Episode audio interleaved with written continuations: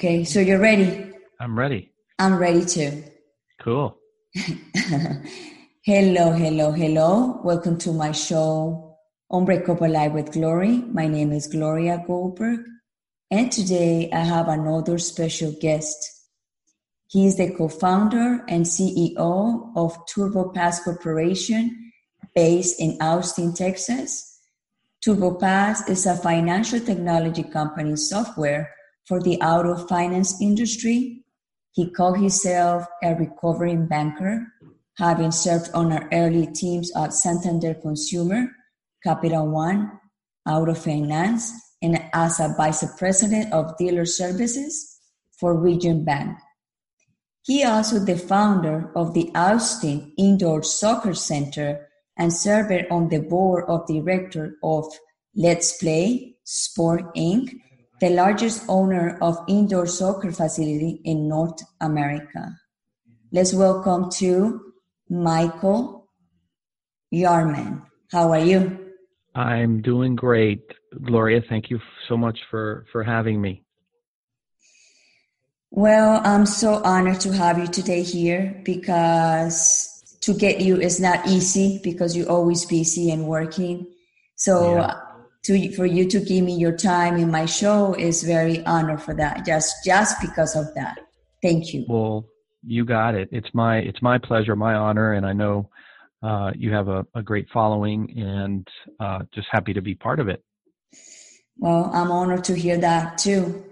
So you know that my my audience is people that have problems with depression and anxiety, bipolar, you know, that we suffer from emotions. And I know for a fact that I've been talking to many people. I know a lot of people suffer from depression and mm-hmm. anxiety in, in different ways. And it's time like for people that we go through that and we succeed and we are entrepreneurs wanted to move on in life and we still going on we also have in our past moments that was very difficult Yep.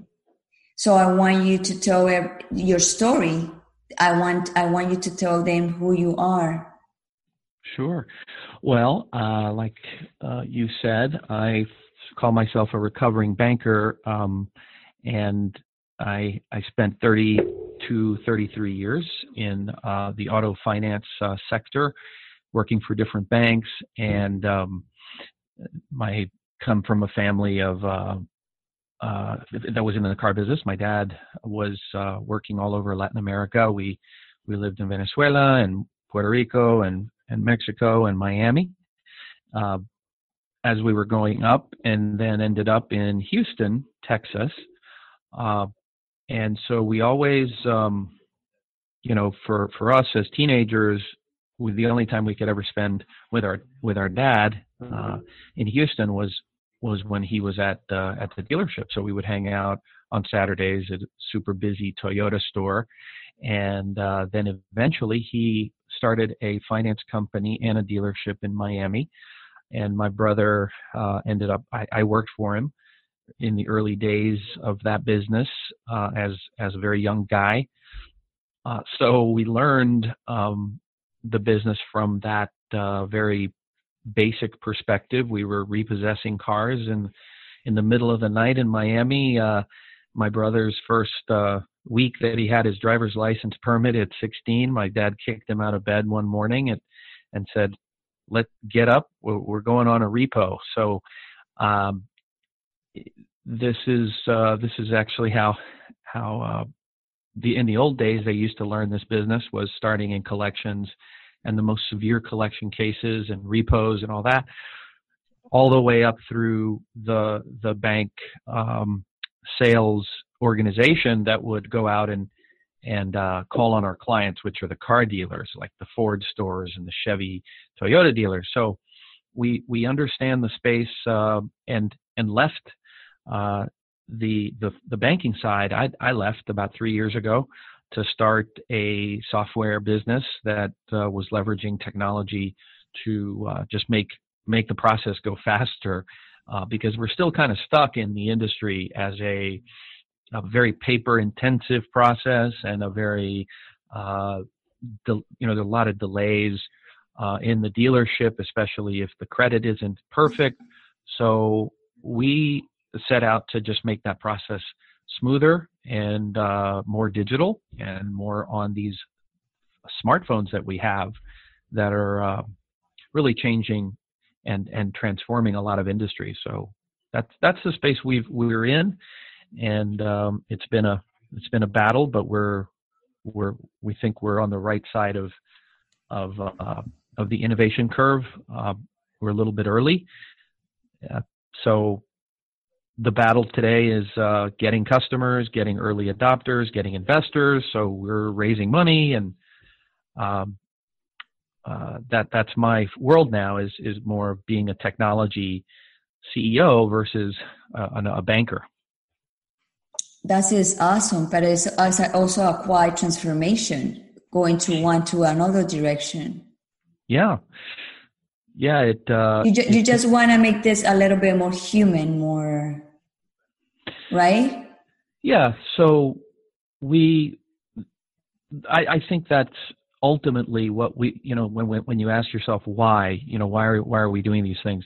We're trying to to really give people back the things that are the most important, which are time, um, and we're trying to deliver something to an industry that's never really had this thing called trust. So trust is uh, where customers don't trust dealers, dealers don't trust customers, the lenders don't trust dealers or customers. Nobody trusts anybody, and we bring a uh, a digital sort of uh, history report in in a, in a sense, uh, almost like a Carfax on on the customer, and mm-hmm. it just allows everybody to go go faster in the transaction because the most important uh, asset and thing we all have in our lives is time, um, because you can't get that back, right? Uh, you, me, Warren Buffett, we all just have 24 hours in a day. Yeah. And it shouldn't be spent four, five, six, seven hours at a time in dealerships or two or three trips to a dealership to finally buy a car. Oh my God. That is, yes. Yeah, that, yes, yes, yes. I'm glad I, you agree. Yes, yes, please, because you know what? It's so stressful and it's so like, I don't know what to buy. I don't know what to do. It's like uh, you have to go, you know, here, here, here, here, everywhere to find a car.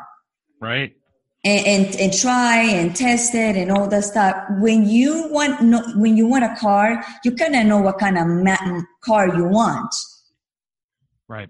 So just go through that to the car that one, and then you don't need to go everywhere. So they can contact you, and you do the whole process for them because they trust what you're doing for them is the right decision. That's right. And so if everybody's been to you're you're, you're in Florida today, right? Yes. Uh, everybody's familiar with the Disney Fast Pass when you you show up with a bunch of kids and right and you can either buy the Disney Fast Passes so you you don't have to uh, or get wait. the tickets right you don't have to wait in line right and so essentially that's that's what we're creating for a a shopper consumer who uh, maybe doesn't have great credit or a lot of credit. There's a lot of millennials now that don't really believe in the, the standard credit system in today's world. So, but they may make a lot of money. They may they have assets, they have income. They sold their last company, mm-hmm. and then they, when they walk into a dealership, the dealers because this is just how they're built to to do it. Um, if you look like you're about 27 years old, you, you look like an easy target maybe to be uh, kind of given the the traditional runaround at the dealer. And right the smart dealers, I think, are getting away from that those tactics, and um, there are a lot of, I think, innovative retailers now, like uh, the Carvanas of the world. Um, CarMax has proven this actually for over 20 years that you can actually be very profitable and very successful by just disclosing to the customer the truth, tell them the truth. This is one price. This is these are the cars. Give them a great selection. Give them a menu to choose from. where they proactively choose the values, the value add-ons that they like, and then if you can give them no hassle, one price, everybody's happy. And, and also, also another thing very important is even the even the money that they have is not enough for the car they want but you also could be sincere and say listen for that money i can offer you this kind of car. It's gonna be good for you. You don't need to be stressed uh, stressed out for, for your for monthly payment and you're gonna be happy. You need a car for tra- you, transportation. This is the deal i have for you. So That's never right. never let go out a, a opportunity to make money. That's what I'm trying to say. Yeah, look, um, dealers are being squeezed. They're they're you know nobody feels sorry for the dealers, but they their their margins are are definitely compressing and squeezing. Yes. So we're we're we are we are taking out a lot of the inefficiencies in the in the industry mm-hmm. as we speak. There's a there's a lot of pain being felt inside of of, of dealerships, and um, too many, uh, too many heads in the middle. There's a lot. There's a lot, right? And so the the uh, customer, I think, can appreciate that uh, they have to stay in business. They have to have uh, they have to pay the rent, the lights, and the salaries. So nobody's opposed to people making money, but when you uh, do it in a form that's uh, not transparent and and uh, abusive, sometimes, and unfortunately, there are there are those cases of of consumer harm that come from these when, sort of ripoffs, right? When people get greedy. When when people get greedy. When people get and, greedy. And they're allowed to kind of run run wild. Uh, so we're it's it's an uphill battle for sure. And and there are dealers who are finally waking up to the fact that well maybe if I treat the customer well in this transaction, perhaps over 10 years they're going to buy another car to a second or third car and they'll tell their grandmother their mother their daughter and i can sell them seven cars at a reasonable profit versus one car in a big big profit and a rip off right that that means volume. So for you to be it's going to be volume because you're not going to yeah. de- you, you, they're going to call you or when when they're going to email i want this car. So you find the car this is the price. No it's too high okay, let me find another one that goes in that range of, of price. But not, but never like, oh no, you know what? No, I'm sorry, but we cannot sell you this car to you. No, they have more alternatives. Hey, hold on, let me find something better for you. You understand? Yeah, and and look, th- this is the the battle. Why um, it feels so so painful is dealers have a limited amount of resources that they can help uh, the amount of people that are asking for the for the cars, right? And they need to know two things very quickly. Uh, the, the, the faster we can get to having fun, it's actually fun to to buy a car and to like I go to buy a pair of shoes. Like a pair of shoes, it should be exciting if there aren't a lot of surprises. So uh, the dealer needs to know two things, and we spend so much time figuring that out. Is number one, are you who you say you are? because there is those fraudsters that walk in and they say, "Hey, I'm Gloria Goldberg, and here's my ID. It's a fake ID, and they're stealing Gloria Goldberg's ID, and they go buy five cars on the weekend. These yeah. are real dangers the dealers are deal are, are working through. Uh, and the second is, uh, how are you going to pay, and do you have the ability to pay? So uh, this is part of a lot of federal laws around know your customer, KYC, if you've heard of the, that term, KYC, banks. And uh, that's why when you open a bank account, you have to show two forms of identity. They have to make sure you know, you, know, they know yeah, exactly yeah, yeah. this person. So yes, these are, they're like a bank. The, these dealers are, are like banks. They're regulated like banks, uh, but they sometimes don't behave like like banks. So this tool, this sort of software we're building, is a way for everybody to kind of get on the same page and get on a standard. So if they trust the Disney Fast Pass, the Turbo Pass, uh, the lenders trust it. That make that means the dealers will trust it. That means they will go ahead and introduce it to customers, and then we're going to have customers coming in to the dealerships already ready to buy. Correct.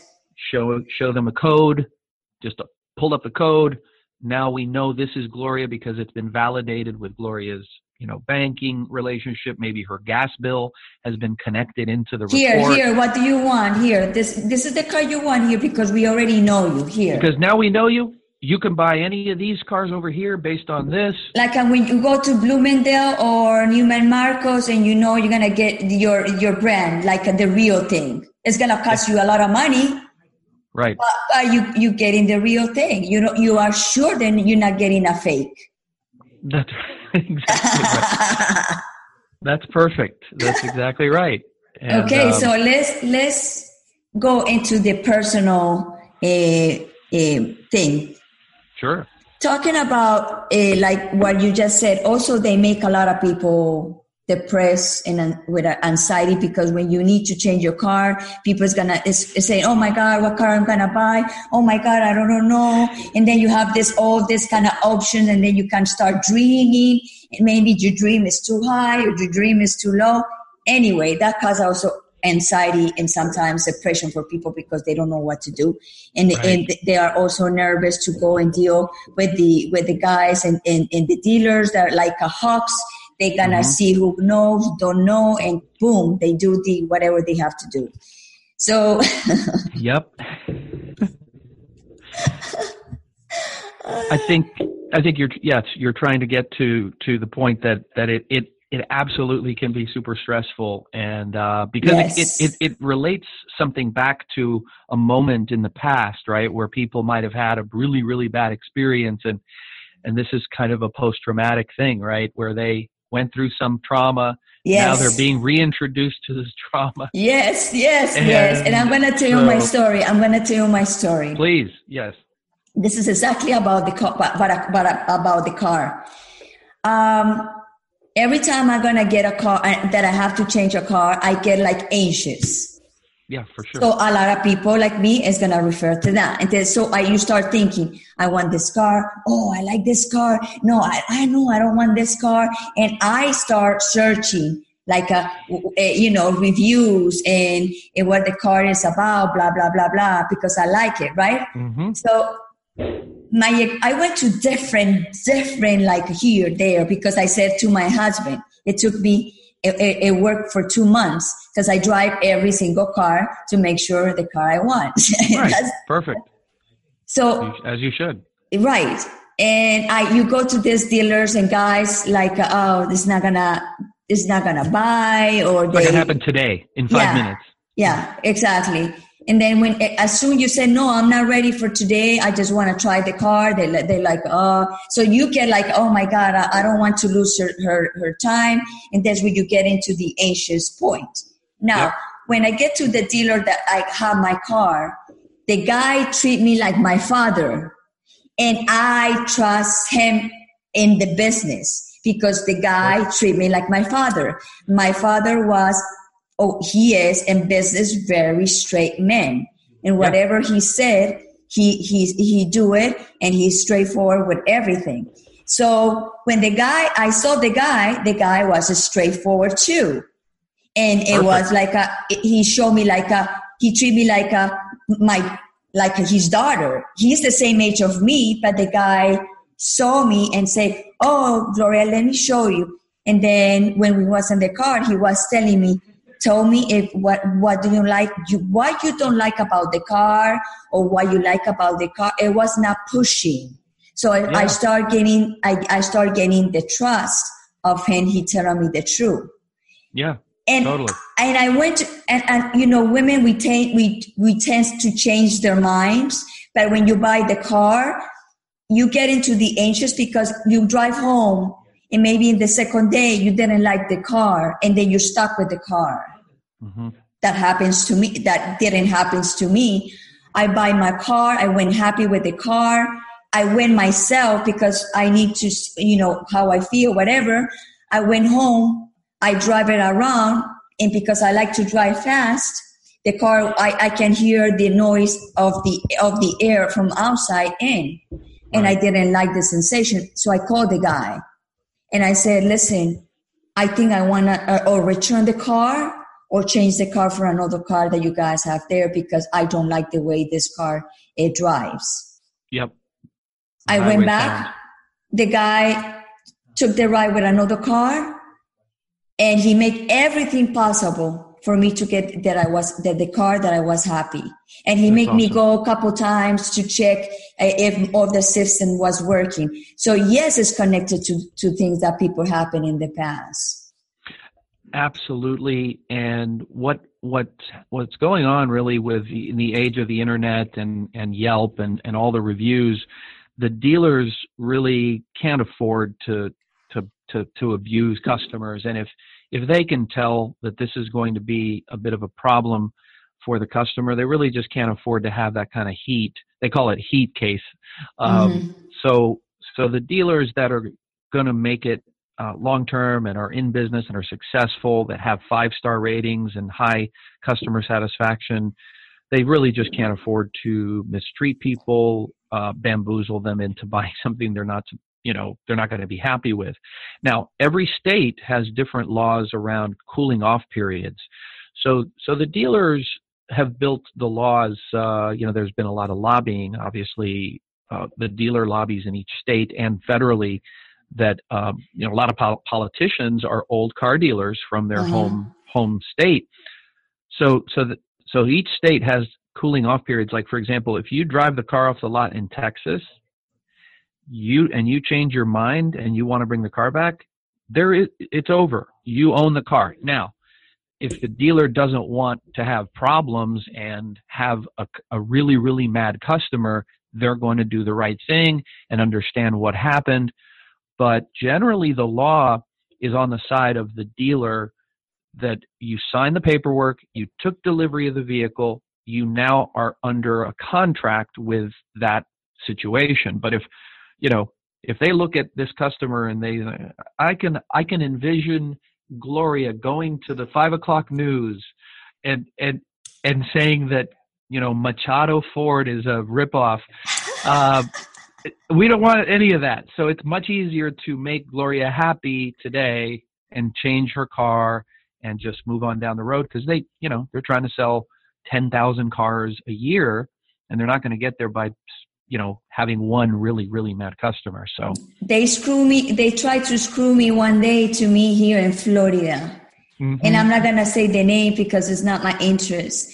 And i went there and you know you don't have the chance to read the contract and all the numbers and all the numbers are confusing and all the taxes and things are confusing because sure. that is not your business. You come into to you guys. So right. I went home I sign it. I sign it. The the the um the monthly payment was kind of high, but I signed it. I went home. I sit down. My partner in that time read it with me and everything. And I said, no, no, no, no. This guy's ripped me ripped me off. And then the next day I went to there, boom, and I and I said, you guys ripped me off in this contract. No, we cannot change the contract. I said, well, you better change the contract right now because then I'm gonna go outside right now and tell everybody here that's waiting for you guys to sell a car that you guys are ripping me off. And right away, no, no, no, no, no, no, no, no, no, no, no, no, Gloria, come in, come in, come in. They they discount me like a hundred bucks. They give me three hundred dollars to go to a restaurant with my with my partner. They reduced my, my, my quote that I was too high.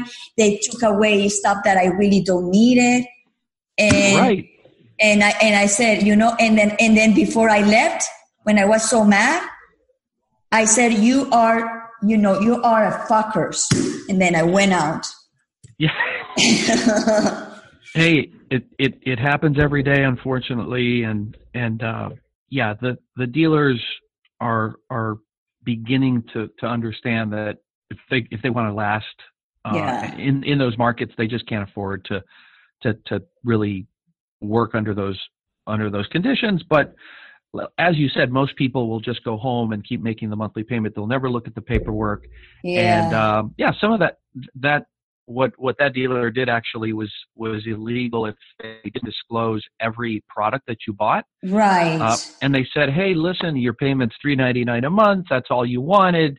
Um, and and everybody's happy and it's everything's included but they didn't tell you what the base payment was. Then they said, we, when we add this, this affects the payment by $10. When we add this, it affects it by $5. It affects, that's called a menu selling. And that's the legal way to do it. Otherwise, it's it's technically a uh, it's deceptive practices. It's under a federal law called UDAP. And you know how I buy my last car? I buy it. I buy it used, where low miles, and with with guarantee of the dealer, of course, and it was the price. That was the price. It was no. I I don't. I cannot pay this. Uh, you cannot pay that. No. I said, okay. I want this car. How how is gonna be my quote? And then it says right there, and then I see. I said, okay, I can afford it. Okay, I want this car. It was just like that. Boom. Yep. Yeah. And, the guy, and, and the guy got a sale, a better sale than the car I returned. It was more expensive. The car that I bought than the one I, I original got from the beginning. Yeah. So this is, um, I just believe that that telling the truth and and, yes. and actually disclosure yes. will will actually in the long run make you make everybody more money everybody happier yes uh, you don't have to remember all the lies you told uh, if you just straight, you know, shoot straight, um, and and and be straight with with the customer, and and that's the type of future that's coming. I think it's a much more uh, transparent process uh, because the dealers aren't going anywhere. That's that may be bad news for some people. This is just right. Uh, the the system we have in America is the dealer is a very important part of the of the economy, and they're very well protected politically. Um, so they're not a middleman; they actually are the seller of the goods. So we we built our software to uh, kind of uh, embrace the, the system that we have, but to make life easier for everybody in the process. And uh, exactly. So, so I, for example, I will buy a car from you. Yeah, thank you. Do you buy a car from me? Of course. Absolutely, of course. right? We have a relationship, and we we trust each other. Um, we we've definitely uh, had had a, some some similar experiences. Um, I know, I know it's not it, it's not a secret. We both were in a in a in a podcasting course together, and it was uh, amazing. Amazing, so, uh, amazing.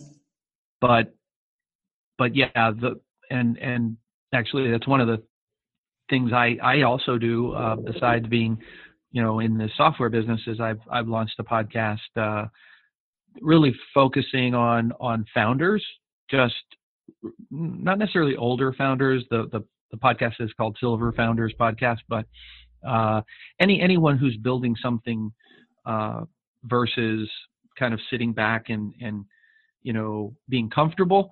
Just anyone who's building something new is who I want on my podcast. So uh, exactly, uh, exactly. So you can interview me because I'm creating yeah. an empire and, and absolutely, you're you're at the very early stages of your empire. So I can say that I was one. I once interviewed Gloria Goldberg, so we got to work that out and get you on the schedule. So even though, yeah, you're not. You're.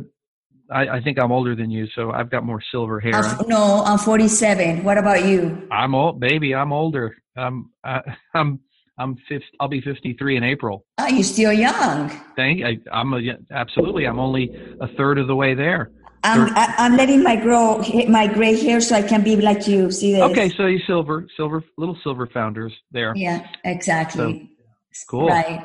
So you know that we it's, it's very easy to talk in the auto side when you are a business, but when you go in your side, in your corner, in your life, it gets a little bit difficult and I would say you and me, because I've been reading your bio and everything, we, we go through stuff in life and that's the lessons that we, that we learn and we are proud of it. Yeah. So do you experiment in your life some sort of depression and, or anxiety? Oh yeah. Um, absolutely. The, um, you know, I was listening to, um, to the book, uh, that was the audiobook by David Goggins uh, called um, "Can't Hurt Me," and uh, Goggins is a is a uh, former Navy SEAL, and he's gone through Ranger School, and and he holds records for a lot of physical activity, uh, pull up world world record and stuff. but this guy Goggins talked about that you can't really I I think the way he he he phrased it was interesting. He said that uh, you really can't un- find out um, really about who you are unless you go to war with yourself and uh, are in a very very low period uh, in in in life. So if if things have always been easy and always been kind of uh, because you have natural talent or you you've been lucky and blessed, uh, perhaps you don't reach your full potential as a as a human being. So I mean, first of all, I recommend this book, Can't Hurt Me, uh, but it resonated with me because you know uh, in my career things had gone pretty easy for me. I I I, I was successful in sports uh, in my younger years and uh, multiple sports in school, and then and then I got into business, and I was always the youngest, you know, branch manager. Then I got promoted, and I was a regional manager, and I was managing a lot of people, and uh, I, I even started doing some some um, some uh, side businesses. I, I, started an indoor soccer facility business that became very successful, and uh, I was bored basically in a in a job that I had uh, about six seven years ago now. Uh, gosh, maybe seven eight years ago now, and wow. I uh, I started another business on the side, and it was going fine. Um, and then I got I got this totally big surprise from one of the partners that I had got sued and got accused of something weird and and I did I knew uh, three of the partners, but this fourth partner I, I didn't know him from before, and I I just started getting very worried about this thing. Uh, while I was at I was working at a bank and and I I was uh, just trying to protect my little you know safe zone. Um, and thing this this issue started getting worse and worse. And I I remember, and I and I was losing sleep. So I was I wasn't sleeping. I my my brain wasn't resting and so i was always thinking okay what what if this happens what if this happens i could lose this i could lose that and eventually that caused uh, a moment really that I just had a conversation with a with another our attorney, and he's like, "Well, we should prepare for this or that," and I'm like, "Like I've never been sued or personally sued about anything." I, I kind of panicked, and my my boss had left me a message like, "Hey, we need to talk on Friday," and I was just like, hadn't slept in three weeks, and so I just I kind of hit the wall, you know, and I I made myself. You collapse. You collapse. I yeah I I um I didn't show up for the phone call.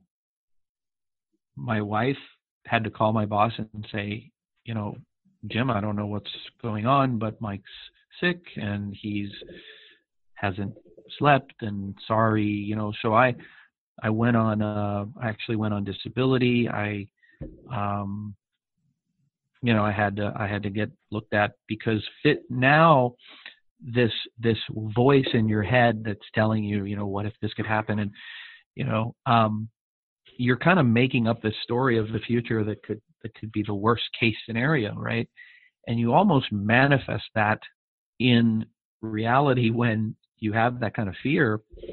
Uh, so so i really almost caused my own demise and my own kind of um, the thing i feared the most i i attracted right? Which was I'm going to lose my my safe job, right? My boring job, and by being on disability for a week, several you know months, um, they weren't able to to keep my position open. You know, correct. Uh, but my, you know, the, I had you know I had great doctors, I had great um, people, and and that whole thing kind of blew over blew over, and and nothing happened uh, but my my mind had already kind of gone into this very sort of um, anxiety ridden uh, experience and so i think everybody probably has had uh, a a place where they've they've they've gone that that's been very very dark. Um, and you know, at the time, I had I had teenage daughters that that you know were watching their dad get sick, and it was um, it was extremely extremely tough to to come so, out of that. So it must be a, it must hurt your ego a lot that episode in your life.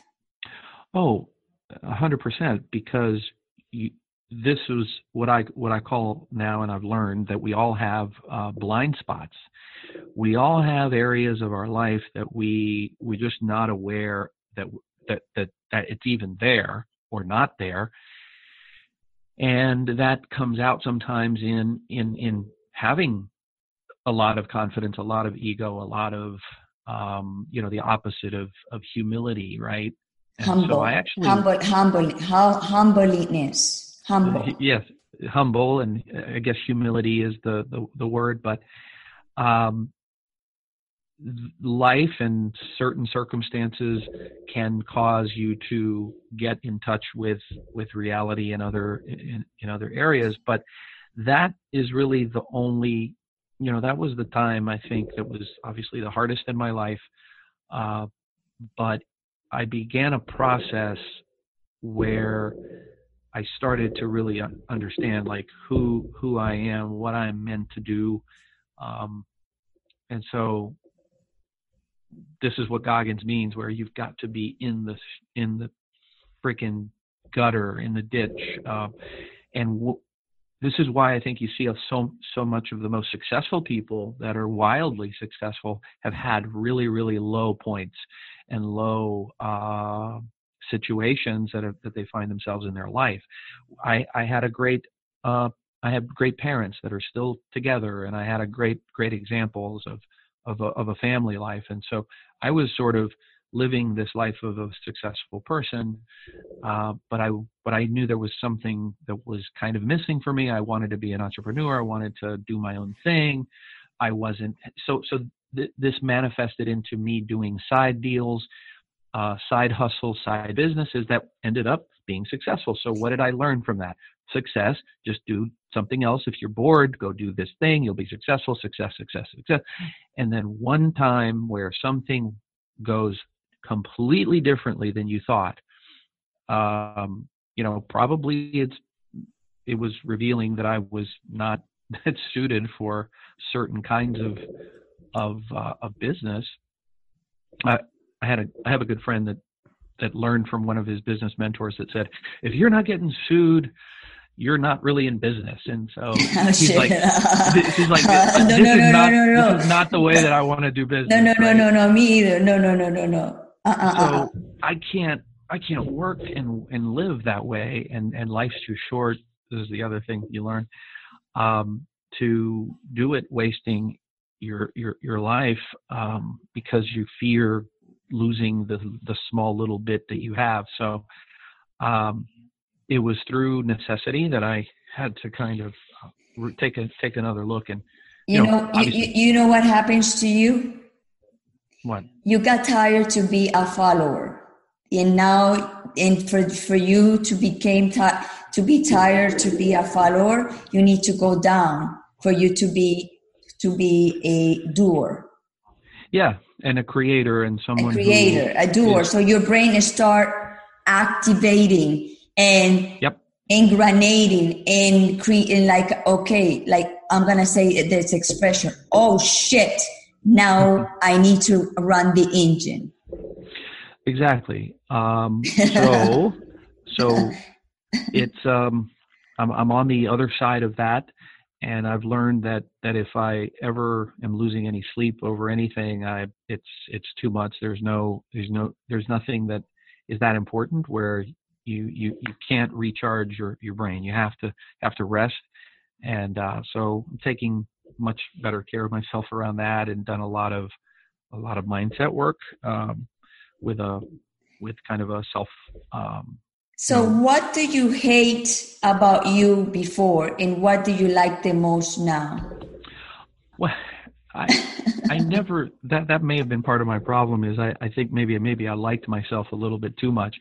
I I was uh, accused of being uh, a little bit uh, self-centered or or cons- or vain or something in, in my younger years, but you know probably still am to an extent. Uh, so so I don't think I've ever hated any anything about about myself. I I hated that I I caused myself to be sick. I hated the fact that I had a blind spot. But that's the thing about blind spots is you don't know you have them unless you start to actively engage in in process that starts to make you question uh, you know asking the right questions about whether you're on the right path uh, in in your life um, I, I, did a lot of work with uh, with the Landmark Forum. It's uh, it's like a training.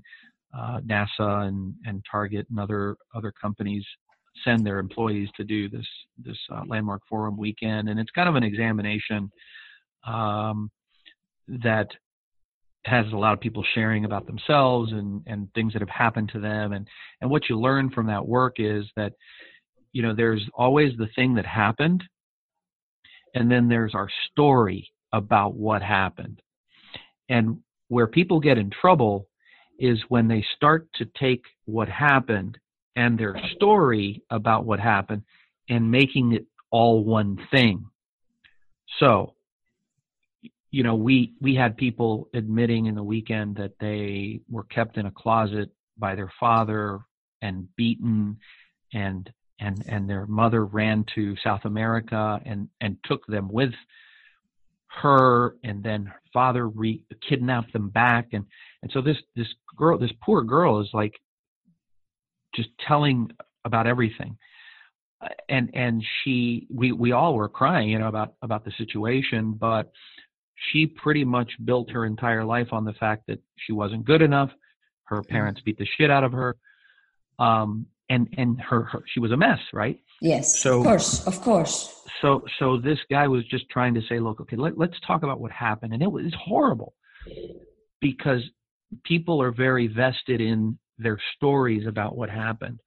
So she almost was looking for evidence in her relationships about everything in her life that would cause everybody to say you're not good enough right? So she would lose her boyfriend and relationships but it was a huge breakthrough for her finally when she decided, you know what, I don't have to be that kid anymore because you get stuck. You you, you just stop growing at Ooh, eight years yes, old. Yeah, you, you get... stink. You stink. You stink around. You stink around because you make people around you miserable because you're talking about the same over shit.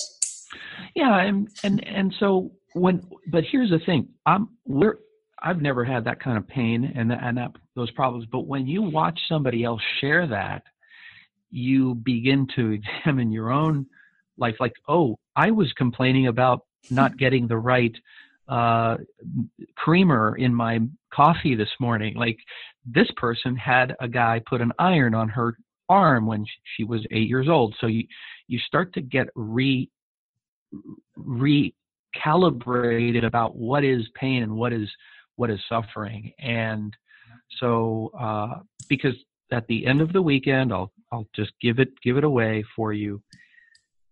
The past isn't even real, and the future isn't real. The only thing we have in reality is right now and this moment. So we're having a cool time. And so, what are you doing in this moment having a cool having a cool having conversation a great, cool conversation and a cool moment and being present with other people in a in conversation and in your relationships. So have you ever been in a conversation with somebody who's trying to answer the question before you even you, you know it's like, one one please yes please and i was getting i was getting annoying. And and this is just our kind of um this this is our reptile it's it's our instinct to always be looking to survive. So if if all we we're doing in our life is trying to fix things and survive, then our language, our relationships are just about fixing and surviving. When an alternative world could be, huh, we can just give it up. We're also trying to like force an outcome this happens in sales a lot too, right? We're trying to force our shit on the other person. Yes. You've got to understand this is we're the best i'm the best when really if you just allow for some space for the world to come in that is going to come in like the, another thing i've learned through this is just to get out of my own way and allow the people and the projects and the businesses to enter the space that that I believe are um, are beneficial for me and, and and my family and that I could add value.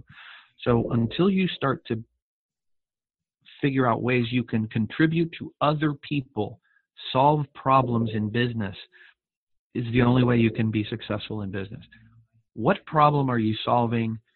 What value are you bringing to more people and more parties and more stakeholders? This is how uh, people like Bezos and and uh, you know the the richest people in the world they solve the most problems for the most amount of people. And and so so it wasn't about them being rich. It was just about how many how many people can we help change and have them be better versions of themselves. That's why they became rich. The money is a byproduct of you contributing to other people and other people's lives exactly there you go that is the way now do you have habits daily habits yeah i i uh I got my book here. Um, I have a daily, uh, every morning I try to win the morning. Um, you know, trying to get up earlier this year, but uh, me too. I'm trying. I'm trying, but remember that whole sleep thing. I've convinced myself, and I put a lot of meaning. And this is a thing: I put meaning. Where our our brains are wired to make meaning of everything. Like, did you see the way she looked at me? like, what what what do you mean? Like, you put meaning in the way somebody looked at somebody like that's crazy so anyway, what time you want what time you want to wake up i would love to wake up at 4.30 but mm-hmm. uh, I, I, have a great friend that's super successful uh, that that has been doing this habit for a long time but you know 5.30 um, sometimes uh, even 6.30 it works for me my, my wife uh, so what time you wake up normally if if if I wasn't no no no for real no if oh for real no I'm I'm getting up at, at around six or six thirty every morning. Oh, that's uh, early. I'm waking up late. Yeah, well, it's okay if if if you stay up late. Uh, it's okay. I I think everybody needs seven you know seven hours, but but I learned um, there's a great book Miracle Morning that that I think we've convinced ourselves that we need more sleep than we really need. I think some people can live on five hours of sleep if you if you are getting restful sleep. So there's something to that. But the morning, I'm I'm either uh, you know I'm meditating, I'm I'm studying, I'm visualizing, uh, and I'm working. I'm doing some sort of physical exercise, and that's that's kind of non-negotiable. So I have kind of a two-hour block for these things. Do you then, do you what time you you grab your phone? after you wake up? Well, I have a few apps on my phone that I have to use. Like I, I do meditate with with an app on ah, my phone. Okay. But uh, generally won't touch it un, until after my workout or. Uh, so it, it's your entertainment moment, like your music, your book, your electronic book, whatever, your audiobook. Yes. Stuff yeah, like audio, that. Audiobooks is the only way that I read now. Is me too. Is, uh, is audiobooks and Audible because I can speed it up and it's easier it and you can repeat it. Yeah. Yeah, for sure.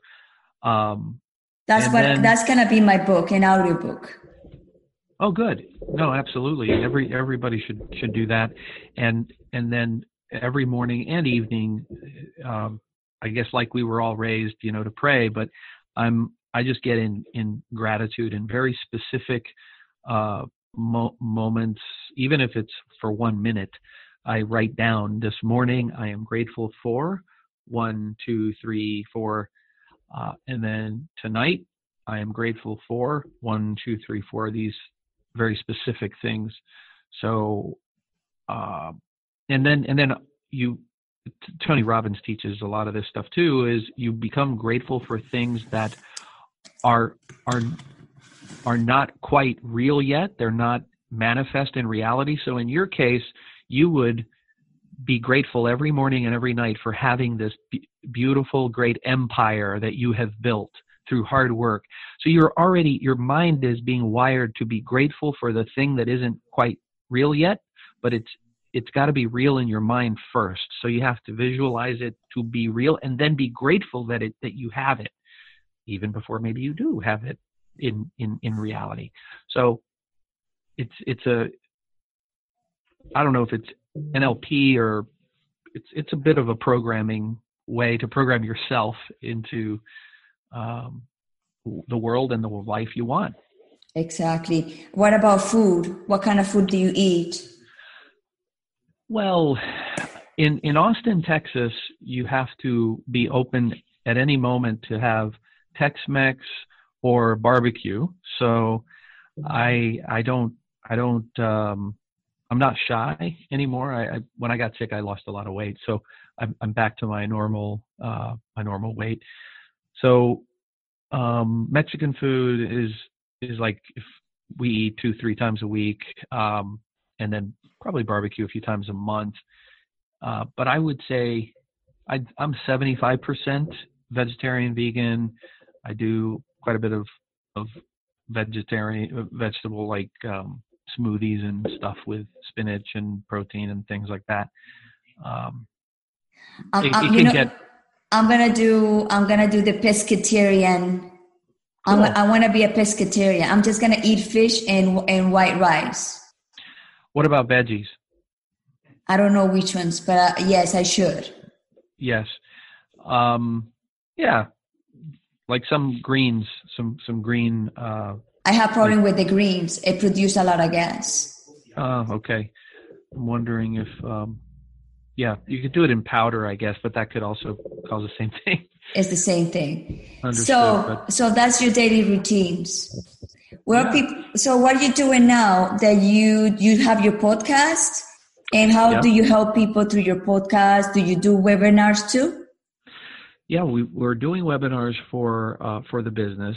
I I I'm, I'm doing twice a week for for dealers and uh, internal people for training, uh, and then I do once a week to train our, our customers, our clients on on our software. But but the the podcast is is more of a fun uh, hobby pro, hobby project, but because the, they uh, the people my guests that I that I'm inviting and and I'm I'm finding that I have to do a lot more invitations. Like you, you you're you're always inviting and you're always getting uh, guests every week. I'm I'm down to about one every ten days.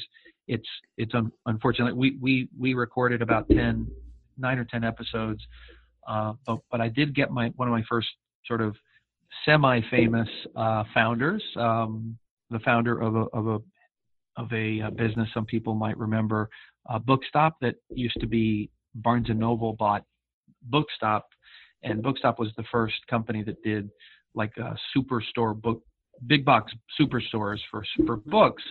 And a guy named Gary Hoover, who lives here in Austin, he's the founder of Bookstop, and he's the founder of Hoover Online, which was acquired by. Uh, so he had two big acquisitions, one from Barnes and Noble and one from uh, Dun and Bradstreet.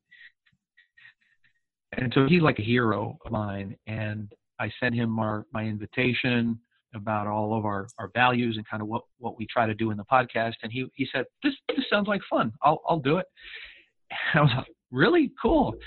So, um, I, have got about an hour recorded with Gary Hoover on the Silver Founders podcast on awesome. Apple uh, Podcasts, and and uh, Gary Hoover's kind of a, a, business nerd. He he he loves the history of business. He he's a historian. He he's him and a co-founder have started the American the the the American History Center of Business or something. And um, so Gary's an investor and he's an advisor and he's he's a professor and so uh, that was that was fun. And then my my uncle who is a very successful entrepreneur from he, he's in Miami actually at mm-hmm. Atlantic Models. Um, he builds all the all the the models for all the airlines around the around the world, uh, they're they're all handmade models. So uh, his customers are like Southwest Airlines and oh, that's and the, awesome. And the military. He built uh, Trump a uh, and Hillary. He built them the, the these replicas of their airplanes, of their jets, and uh, also he, he he he designed the the things for the airplanes and stuff. Well, he he builds replicas of of anything in aviation. He was a consultant for a show, the Pan Am show on ABC. Ah, okay, okay. From the 1950s. Um, oh, the new uh, the new uh, terminal at JFK in in uh, New York has this really retro badass uh, hotel now, and it's built like the 1950s and everything. And he they they took a what's called a Connie, an old um, a, a, prop that that TWA TWA Airlines had that was flying in those in the in the 1950s. They made a bar, a hotel bar, out of the fuselage of a of a Connie, and so it's a very swanky, cool uh, concept. And yeah. they actually brought it in on a truck on Fifth Avenue in New York, and, it, and it, there's some really cool videos about it. So so my uncle pursued this this business that was a passion of his as a he was a pilot and he was in he was in aviation sales but uh, he was always at the model shop in Miami. And his wife said look why don't we just buy the the freaking model shop? Because you're you're always spending four and five hundred dollars. You're coming home with these these handmade models. And that's a funny story they tell but um, you know 25 years later they they build custom furniture. They Awesome. It's a my my cousin Lee is now in the business, uh, the second generation, and and and my cousin Betsy are are now uh, taking over the business, and they've been on CNBC and stuff. So so awesome. Roger has agreed to be on my on my podcast next. So awesome. So before we go, the three yeah. questions that I ask all my guests. The first question is: Describe me yourself in one word or a sentence? Well, one word would be determined. I like that one. Second yep. question is Do you are unbreakable? That's probably even better. Uh, I would say un- unbreakable now. Uh, and, after some of my, you know, ups and downs, I, I feel like I'm I'm unbreakable now. And the third one is: Do you have an unbreakable life? I do. I have a, an incredible life and uh, one full of of uh, gratitude for for my wife of 26 years and my daughters, uh, of my parents still being around and being in business and partnership with my brother. So, uh, yeah, I'd say that's an unbreakable, blessed life. Awesome. Anyway, anything you wanna say before we go? No, just um, maybe come check out more information about um, TurboPass. We, we're actually doing a, a crowdfunding campaign. So if uh, anybody wants to support the um, uh, early stage founder uh, through kind of like a Kickstarter type of campaign, uh, it's called uh, WeFunder. We're on a we a platform called WeFunder. So you can go to wefunder.com forward slash TurboPass and you can uh, contribute as little as a hundred dollars to help us raise capital for this next phase of our of our funding. In fact, we've only got about nine days left on that campaign. It ends on January 30th, but we've raised almost eighty thousand dollars through that uh, campaign through about 140 investors, and uh, including some some quite famous uh, fraud experts and credit experts who are backing TurboPass and and uh, like what we're building. So wefunder.com forward slash TurboPass. Check that out. That's awesome. Thank you so much. Okay, guys, there's a, there's here another. Okay, guys, here again. This is a beautiful episode today. We talk about a little bit, of, a little bit of everything, but always connected with depression and anxiety because depression and anxiety, everybody's different, and everybody can get depression and anxiety in different ways from different reasons. So check it out. Thank you so much to be Thank in my you. show. Thank you, everybody, to listen to my show and have a wonderful day and have a wonderful life. This is Gloria Goldberg. Bye bye.